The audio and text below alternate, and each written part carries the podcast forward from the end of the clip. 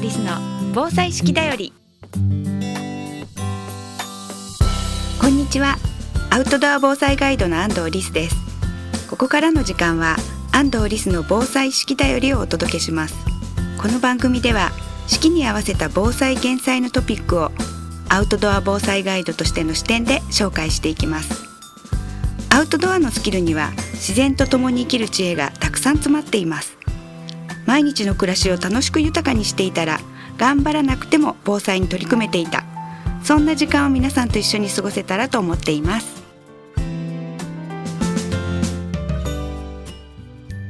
安藤リスの防災式だより。この番組は有限会社志村ペットセーバー株式会社デコス日本ボレイト株式会社坂本助産所の提供でお送りします。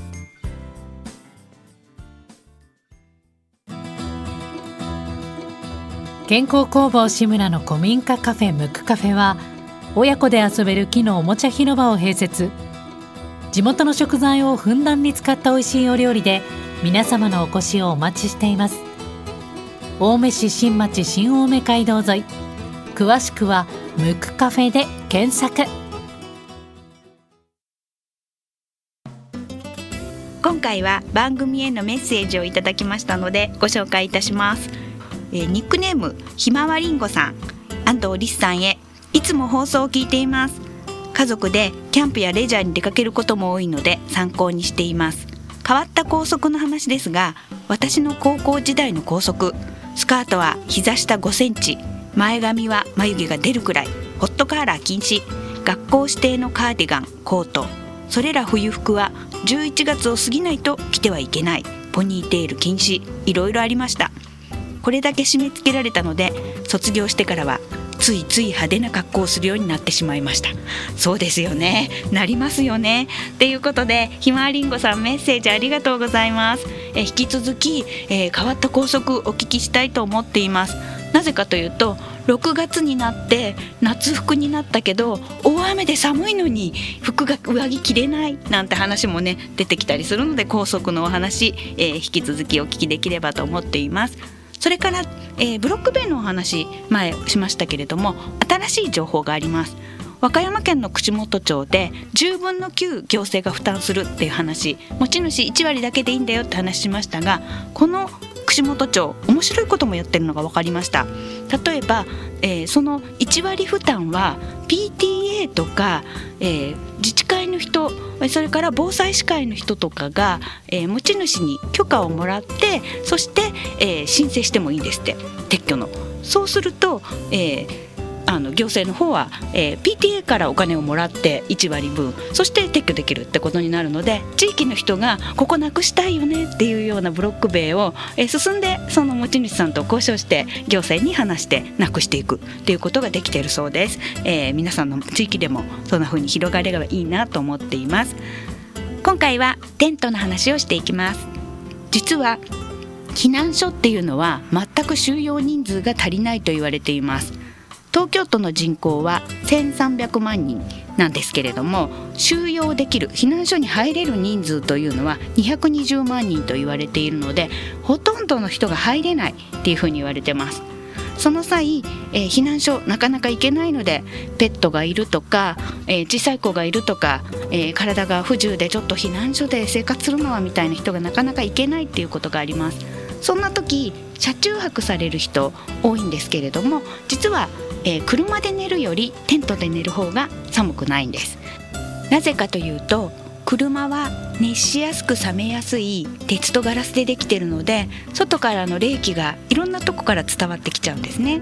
テントはそこだけを断熱すれば空気をためられます。そして空気というのは自然界最強の断熱素材なので下を断熱して空気をためたら実はテントの方があったかいんですでテントだと足も伸ばせます。で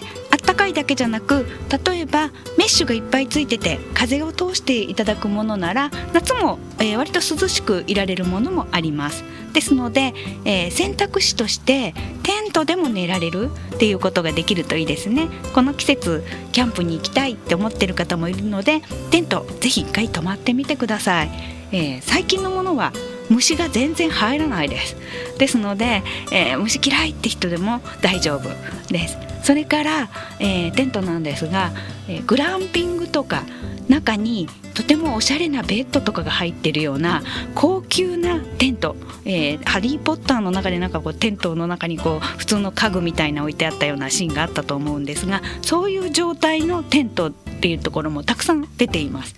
でそれからキャンプ場の中にはあのグランピングほどではないですが最近どのキャンプ場もおしゃれになっていて温泉がついていたりとかそれとかあのほとんどウォシュレットついていたりしますねですのでキャンプ場ってなんかこう汗臭くて大変みたいなイメージの方はまだまだいらっしゃるんですが必ずしもそんなことないよっていうふうに知っておいてください。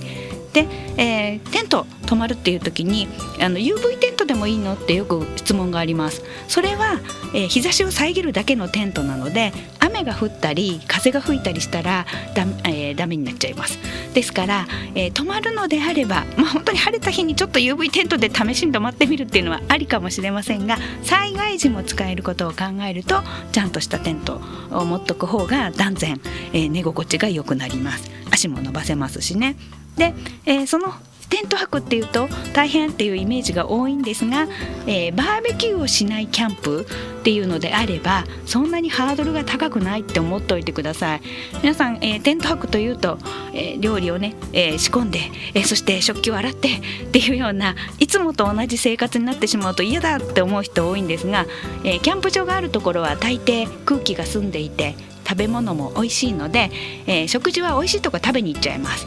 で朝ごはんだけアルファ米とか防災の食事食べちゃいます。一切料理を作らないテント泊はすごく楽なので一度やってみてください。泊まるだけキャンプ。凸凹道を歩いてみるだけキャンプ。星空を楽しむだけのキャンプ。っていうところ、えやりやすいところから始めていただいてあこれはいいなと思ったら、えー、テント、えー、手に入れてそして災害時も備えるってなっていったらいいですよね。っていうことで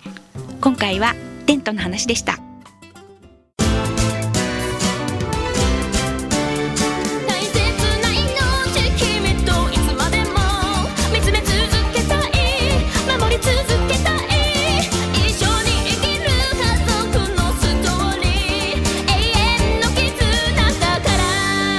ペットの救急法ならペットセーバーズ。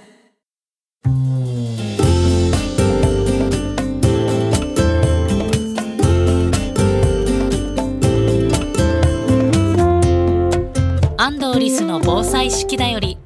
この番組では皆さんからのお便りをお待ちしています。番組へのご感想安藤リスさんへの質問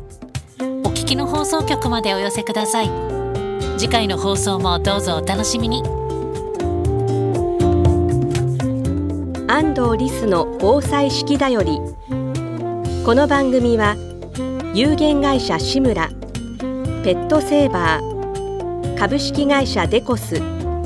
日本ボレイト株式会社坂本助産所の提供でお送りしました。